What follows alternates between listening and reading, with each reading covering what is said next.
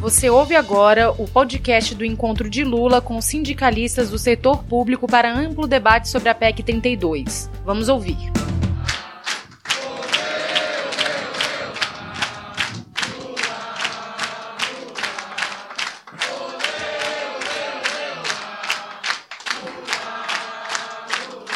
Companheiros e companheiras, a, a, a minha alegria de estar com vocês discutindo um tema que é muito velho. Eu fui candidato em 1989. Em 1989, esse debate da reforma administrativa, esse debate de que o serviço público era muito caro e ineficiente, esse debate de que a gente tinha muito servidor que era preciso mandar embora, foi discutido nas eleições de 1989. E na época eu cansei de fazer levantamento para mostrar a comparação entre a quantidade de funcionários públicos que tinha o Brasil com relação à população no Brasil e quase todos os países do mundo. Todos os países do mundo tinham mais funcionário público proporcionalmente ao Brasil e todos os países gastavam, investiam mais no serviço público que o Brasil. Então era uma falácia tentar jogar a culpa em cima do serviço público para mostrar, de um lado, o gasto e, de outro lado, a ineficiência. A verdade é que esse país, em poucos momentos da história, levou a sério o trato e o respeito que ele tem que ter com a população. Porque o serviço público nada mais é do que uma contrapartida que o Estado oferece à população por aquilo que é os impostos que o povo paga e aquilo que o governo tem que devolver para a população. Como ele não pode devolver dinheiro, ele devolve em benefício. E por que, que as pessoas têm que ter estabilidade? E por que, que as pessoas têm que ser concursadas? Porque você não pode ficar à mercê de cada eleição. Ganha um presidente A, manda embora todo mundo e contrata todo mundo novo. Aqueles funcionários contratados não serão funcionários do Estado, serão funcionários de quem os contratou. Aí aquele cara, perto das eleições, vem um outro cara, manda todo mundo embora e contrata todo mundo outra vez. Outra vez os funcionários não estão preocupados em atender a população, porque eles não são funcionários do Estado, eles são funcionários daquele governo que entrou. É por isso que nós temos a necessidade de ter concurso, de ter estabilidade e de melhorar as condições de trabalho para que o serviço prestado à população seja sempre eficiente, sempre gratificante e que vocês estejam sempre motivados. Um dia dentro eu estava vendo um debate sobre a escola pública brasileira e sobre a escola militar, tentando mostrar que uma tentativa de criar escolas militares pelo Brasil porque eles acham que é mais eficiente a escola militar, as crianças aprendem mais. Aprendem mais porque um professor deles ganha 10 mil por mês, no nosso ganha 3 mil e pouco, porque o custo por aluno neles é três vezes mais do que o custo por aluno da escola pública em que as crianças, às vezes, sabe, não tem nem papel higiênico na sala, de, no banheiro, não tem água potável para beber e não tem nem como afugentar os pernilongos das muriçocas que tem nas escolas públicas desse país. E muitas vezes as crianças vão na escola para a professora ficar tirando o piolho das crianças, porque as crianças estão abandonadas nesse país em função do empobrecimento da sociedade. Bom, dito isso, eu queria dizer para vocês, companheiro Wagner e companheiros dirigentes sindicais, eu não citei o nome de vocês aqui porque já tinha sido citado. Eu acho, companheiros, que nós temos que modelar nossa briga para a gente conquistar mais coisas. Vamos ver o seguinte: nós temos no Brasil 11 estados que nós temos oito deputados por estado. Depois nós temos o estado maior, que é São Paulo, que tem 70 deputados. Depois você tem Minas Gerais com 53, e daí para frente todos os estados têm menos deputados. Então, todos esses deputados têm apenas uma porta de saída para vir para Brasília, que é o aeroporto. Poucos estados têm dois aeroportos, normalmente tem um aeroporto só. Então, eu acho, companheiro Wagner, que nós precisaríamos ver o seguinte: esses deputados eles não têm medo de manifestação na esplanada dos ministérios. Se vocês fossem deputados, vocês iam perceber que quando vocês estão gritando lá fora, a gente não ouve. Lá dentro do Congresso, a gente não sabe se está chovendo, a gente não sabe se fez só, a gente não sabe se teve briga, se teve polícia, se teve 100 ou 50 pessoas, a gente não sabe. A gente só fica sabendo das coisas quando a gente sai lá de dentro e vai para casa que vê a televisão, ou quando entra alguém de fora que conta para a gente: ó, tem um negócio lá fora, tem um burburinho lá fora, tem uma briga lá fora, tem uma manifestação lá fora. Então eu acho nós precisamos mudar o jeito da gente pressionar o Congresso Nacional. Nós temos que mudar. Esse cidadão precisa ser pressionado na rua que ele mora. Na cidade que ele mora. Veja, e 90% mora na capital ou próxima à capital. E eu não estou dizendo que a gente tem que ser grosseiro com eles como eles são com a gente. Eu não estou dizendo porque na minha casa eles viram só estava rojão na janela do meu apartamento. Eu estou pedindo para a gente, de forma civilizada, e convencer o deputado na casa dele, conversar com a mulher dele e falar: porra, cara, você não, não, não sabe a situação que a gente está vivendo? Você não precisa de serviço público? Mas nós precisamos e o povo precisa.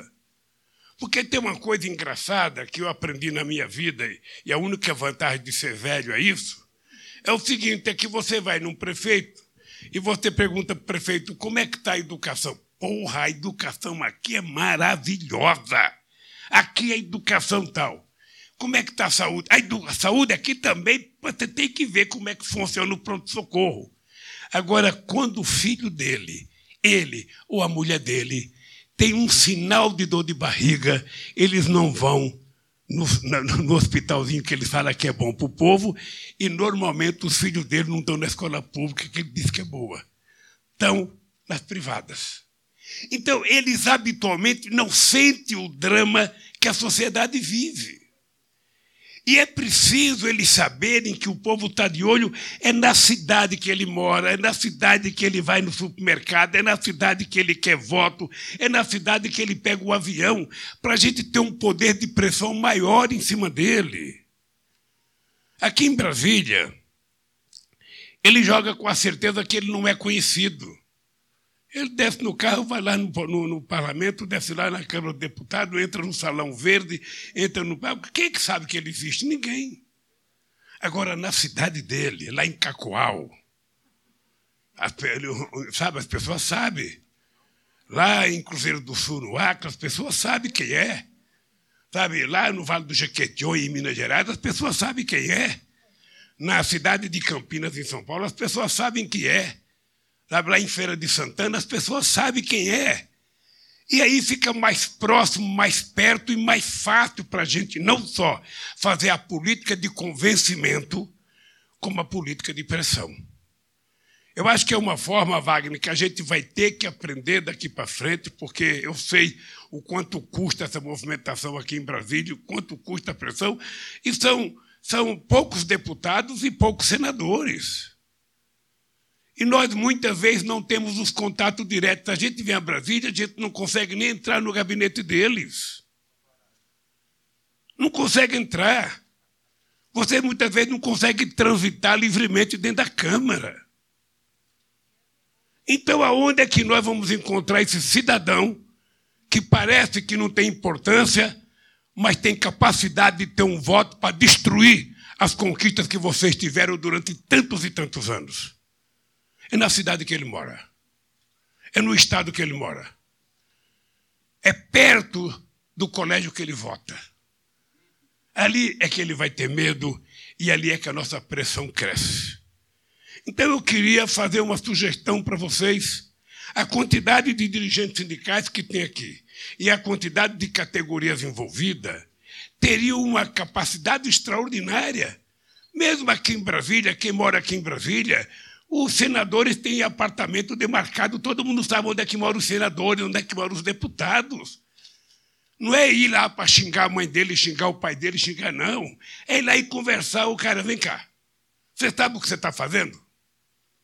Você sabe o que você está causando de prejuízo, de prejuízo nesse país?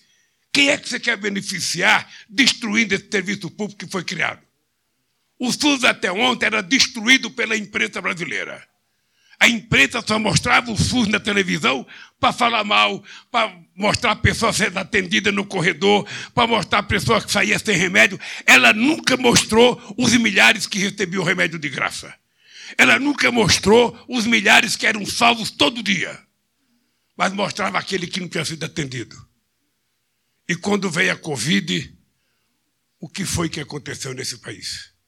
Finalmente, as pessoas descobriram a grandiosidade do serviço público prestado pelo SUS e a grandeza do tratamento dos funcionários da saúde nesse país, que, mesmo ganhando pouco, colocaram a sua vida em risco para salvar a vida daqueles que o responsável não estava e não estão preocupados em salvar.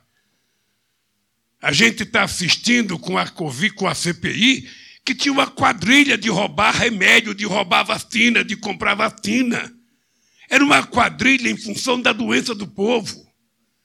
Esse presidente Bolsonaro, que agora está com medo e ficou mansinho, ele sabe que em algum momento ele vai ser condenado como genocida nesse país, porque mais da metade das pessoas que morreram poderiam ser salvas. E ele continua não acreditando em vacina. Ele continua não acreditando, sabe, nos remédios que, era, que a ciência está dizendo que são importantes. Ele continua zombando. E você está vendo agora o hospital que parecia chique, sabe, que era um lugar em que se matava as pessoas de forma proposital. Você viu o cinismo do velho Davan com a filha dele, com a mãe dele.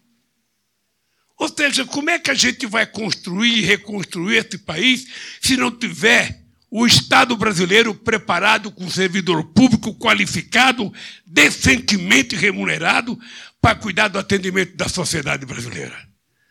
Eu vou dar um testemunho aqui. Aqui tem um cidadão grandão que está ali, o Sandrão. Esse Sandrão é a prova do respeito que a gente deu ao pessoal da saúde. O Sandrão ficou conhecido como Mata Mosquito. Era o grande Mata Mosquito desse país. Hoje, graças a Deus e felizmente, esse companheiro é o presidente da CUT do Rio de Janeiro. Mas esse companheiro, ele, não sei se vocês estão lembrados, na campanha de 2002, eles andavam com um mosquitão atrás do Serra, um do Serra aí, eles estavam com um mosquitão. A categoria dele foi extinta.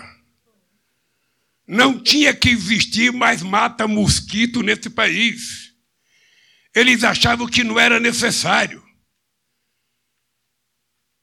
E nós não só achávamos que era necessário, como nós conseguimos legalizar o mata-mosquito, e o Sandrão está hoje até aí mais forte, mais bonito, mais atuante e mais representativo. Não sei se vocês estão lembrados, na campanha de 2010 com a Dilma, aquela famosa pedrada que jogaram na cabeça do Serra e que disseram que era o PT, era a turma do Sandrão. E não era pedra, não, era uma bolinha de papel. E vocês estão lembrando a mentira que contaram, que, que foi uma pedra que o Serra foi no, no instituto fazer ressonância magnética. Eu, na época, até queria ir na, na, no, no, laboratório que fez a ressonância magnética para pegar o resultado. Não foi preciso porque foi desmascarado. E eu queria aqui também, depois de elogiar o Sandrão, sabe, que pela persistência dele não foi fácil. Porque mesmo no nosso governo, tem uma coisa chamada burocracia, sabe, que pode ser que algum de vocês faça parte de algum departamento, que eu não sei. Mas tem hora que o burocrata é mais exigente que, que a lei. Tem hora que o manual que diga que ele tem que fazer determinadas coisas e que não pode, porque muitas vezes o manual diz pode ou não pode. Se acontecer uma coisa diferente, ele não sabe mais o que fazer. E nós demoramos tempo para resolver o problema do Sandro. E eu quero agradecer, Sandrão, porque em todos os momentos, em todas as brigas, ele vinha a Brasília toda semana. Vira e mexe estava na porta do Palácio da Alvorada. Vira e mexe estava na frente do Palácio do Planalto. E nunca, nunca, em nenhum momento, o Sandrão perdeu a fé de que era preciso continuar brigando e a nossa relação de respeito perdurou durante todo o tempo em que eu fui presidente e ele foi dirigente sindical. Uma outra coisa que eu acho importante, eu estava dizendo para a Gleice, eu não sei se houve algum momento na história do Brasil em que o ministro do Planejamento fez tantas correções nas categorias de funcionário público nesse país como o companheiro Paulo Bernardo fez no meu último mandato como presidente da República. Há dezenas de carreiras que nós reajustamos, fizemos plano de cargo de salário, houve aumento para muita gente. Certamente que nunca a gente consegue contentar todo mundo. Quando eu era presidente do Sindicato dos Metalúrgicos de São Bernardo, eu, metida besta, criei uma comissão do sindicato dentro do meu sindicato. Ou seja, eu organizei os trabalhadores para que eles criassem uma comissão de negociação dentro do sindicato. Era muito moderno, era muito avançado. Eu estava muito na moda, então eu achava que eu podia fazer tudo. O que aconteceu é que os funcionários que eu coloquei na comissão logo criaram o sindicato dos funcionários do meu sindicato. E aí, eu que era visto companheiro, eu, eu que era visto como companheiro, passei a ser visto como patrão. E eu ia, eu ia fazer acordo com a indústria automobilística. Quando eu chegava no sindicato, sabe, esnobando que eu tinha ganho, já estava o sindicato com a proposta na mesa querendo a mesma coisa. E eu falava, companheiro, eu não sou patrão de vocês, você não pode me tratar assim. Você é patrão, sim, nós estamos registrados aqui, ó. Nós estamos funcionários do sindicato. Era briga, mas é assim que você aprende. E o sindicato existe até hoje. Companheiro que era um companheiro que trabalhava na Volkswagen no meu tempo, depois foi motorista do, do Meneghelli. Ele, ele, ele é presidente do sindicato até hoje. Ele está internado, que ele teve um problema de saúde esses dias. Então, companheiros, eu estou dizendo isso porque ah, nós temos consciência da necessidade de um serviço público de qualidade. E nós temos consciência que eles não querem mexer em quem deveria mexer. Eles não querem mexer no Jaú. Eles não querem mexer, sabe, no Pirarucu. Eles querem mexer nos lambari. Eles querem mexer nos bagrinhos. Ele quer mexer nas pessoas que efetivamente prestam um serviço extraordinário. Hoje eu vi de manhã uma crítica à tua PEC, que tenta mudar o conselho sabe, do Ministério Público. Eu vi na televisão hoje uma crítica à tua PEC, dizendo que você está querendo colocar mordaça no Ministério Público, porque, na verdade, ele quer democratizar. Ele quer que a sociedade tenha mais representatividade dentro do Conselho, não é isso? Sabe? E eles não querem. Eu sei eu sei o que faz do Conselho Nacional do Ministério Público, porque eu entrei com muita representação e nenhuma julgada. A única que eles julgaram favorável a mim, eles reconheceram que eu estava certo, mas já tinha acontecido, então deixa para lá. Então, companheiros, eu quero me comprometer com vocês.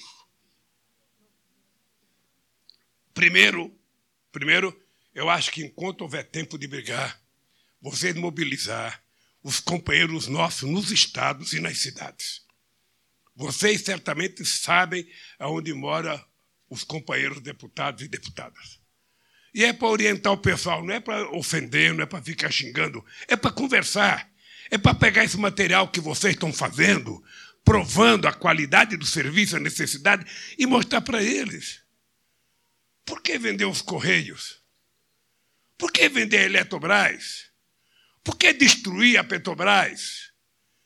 Sabe, coisas que nós provamos na crise de 2008, quando o sistema financeiro internacional quebrou por conta do Lehman Brothers e por conta da especulação financeira nos Estados Unidos. Quem salvou esse país foram os bancos públicos brasileiros, coordenados pelo BNDES, porque nós colocamos 500 bilhões de reais para salvar a economia brasileira. Então é para isso que a gente precisa de serviço público, precisa de concurso, precisa de empresas públicas. É para a gente poder garantir a soberania nacional. Não é cargo público é dar emprego para general. Não, o general tem sua função muito, muito preciosa no exercício da função nas próprias Forças Armadas para defender a soberania nacional contra possíveis inimigos externos e nunca contra a divergência política interna. E o que é que nós temos hoje? Quase 8 mil pessoas em tudo que é cargo importante nesse país. Então, qual é o compromisso? O do partido você já conhece. Acho que enquanto tem tempo de brigar, Rogério, é importante que em Minas Gerais as pessoas comecem a procurar os deputados. Você sabe que deputado é que nem quando a gente está num monte de gente, assim, a gente fica mais corajoso. Mas se você pega um cara sozinho para conversar no aeroporto, ô, ô, deputada, vem aqui um pouquinho, deputada. Você sabe o que você está fazendo? Você tem noção do que é o serviço público? Sua mulher vai no SUS. Seu filho vai no SUS, seu filho tem escola pública. Ou então, sabe, não mexa o que você não conhece. Porque eles não conhecem, na verdade. São chavões. E eu estou dizendo para vocês que eu vivo isso desde 1989. Já fazem 42 anos quase. Então, companheiros, eu quero fazer o compromisso seguinte: briguem agora Acho que a gente pode evitar. Mas se a gente não evitar, brigue depois, porque a gente vai recolocar esse país no lugar em que ele nunca deveria ter saído e vamos tirá-lo do lugar que ele nunca deveria ter entrado. Este país precisa de mais democracia, este país precisa de mais respeito, este país precisa de serviço público de qualidade, e a qualidade está umbilicalmente ligada a qualidade do salário que as pessoas têm e a qualidade do serviço. Para quem já esqueceu, eu queria lembrar que a ideia de criar um partido nesse país, pelo menos do PT, não sei dos outros partidos, foi em 1978, quando Arnaldo da Costa Prieto, ministro do Trabalho do governo Geisel, Geisel não, é do Geisel, 1978, fez uma lei proibindo, ou melhor, criando as categorias essenciais que não poderiam fazer greve. Servidor público não podia fazer greve, professor não podia fazer greve, bancário não podia fazer greve, frentista de posto de gasolina não poderia fazer greve. Aí eu vim a Brasília tentar falar com os deputados para não aprovar a lei. E eu descobri que em 513 deputados só tinha dois operários. Tinha o companheiro de São Paulo, Aurélio Pérez, que era metalúrgico de São Paulo, que era do PCdoB. Na época eu não podia ser do PCdoB, porque o PCdoB estava na ilegalidade. E tinha o companheiro Benedito Marcílio, metalúrgico de Santo André, que era do PMDB. Então eu fiquei pensando, como é que a gente quer que o Congresso Nacional vote lei em benefício da gente, a gente não tem trabalhador lá. Então foi criado o PT. Mas ainda ontem eu fiz uma reunião com o PCdoB. Eu dizia para o PCdoB, nós estamos com o discurso errado. Porque não é possível. Sabe, que a gente tenha tanta razão, que a gente brigue tanto, e quando chega no resultado da eleição, os caras votam no Lula para presidente da República e votam em 400 deputados conservadores embora em 60 senadores conservadores, e não votando nas pessoas que vão estar do nosso lado. Alguma coisa nós estamos fazendo de errado. Alguma coisa no nosso discurso não está batendo direito. Porque não é ser bravo, não é ser secretário, porque senão a gente ganhava quase tudo. Né? E não é. Ou seja, nós precisamos então modular como é que a gente, nessas próximas eleições, vai convencer a sociedade que não existe na história do mundo animal nenhum momento em que uma raposa tomou conta do galinheiro. A raposa vai comer as galinhas certamente. Então, essa briga que a gente está fazendo está umbilicalmente ligada ao resultado eleitoral. Então, é preciso que a gente comece a discutir com os nossos companheiros. É importante eleger o presidente? É. Mas é muito importante eleger pelo menos 300 deputados progressistas que pensem como nós, ou pensem pelo menos próximo de nós. É necessário eleger pelo menos metade dos senadores que pensam como nós, ou próximo de nós. O que não dá, o que não dá é para a gente ver o seguinte: o movimento do Sem Terra, que é uma das coisas mais bem organizadas nesse país, só tem dois deputados federal. E os ruralistas têm mais de 300 deputados. E assim vale para os empresários. Eles não se apresentam como empresários. Ninguém se apresenta como rico, como latifundiário, não. O cara se apresenta como profissional liberal. É contador, é advogado, é médico, é dentista. Sabe? E por detrás disso, nós vemos que o Congresso Nacional tem sempre uma maioria conservadora. Uma grande maioria. Não é uma pequena maioria, é muita gente. E esse Congresso eleito em 2018 é, na minha opinião, o mais conservador de toda a história da República nesse país. E, obviamente, que nós temos culpa. Eu tenho culpa, vocês devem ter culpa, porque nós, em algum momento, devemos ter dito alguma coisa que o povo não compreendeu. Em algum momento a gente falou alguma coisa que o povo não acreditou e preferiu votar neles. E para terminar, Gleice, hoje eu fiquei, fiquei, eu queria que vocês vissem uma fala de uma catadora de papel, uma catadora de material reciclável. Eu, quando alguém perguntava assim para mim, ô Lula, o que, que é? Sabe, a, definição de direita e esquerda. Aí você ficava utilizando a Revolução Francesa para você pegar o surgimento dessa definição. A mulher hoje foi fantástica. Ela falou assim: eu estava na rua, uma amiga minha perguntou: Ô oh, querida, o que, que é direita ou esquerda? Ela falou: é simples. A esquerda é que defende o pobre, o trabalhador. E a direita é que defende o rico. É só isso. E é só isso que nós temos que dizer para o povo. E muitas vezes a gente não consegue explicar a diferença de quem está do nosso lado e de quem está do outro lado. Você sabe que uma das críticas que eles têm a mim, que os empresários criaram, é que eu falo muito nós e eles. Eles se queixam muito, eu já vi muitos debates dizendo, é, o Lula criou esse negócio, essa divisão, essa radicalização, porque o Lula falava nós e eles. Eles queriam que eu falasse que nós e nós somos a mesma coisa, e não somos. Nós não somos da mesma coisa. Nós somos o do andar de baixo, eles são do andar de cima.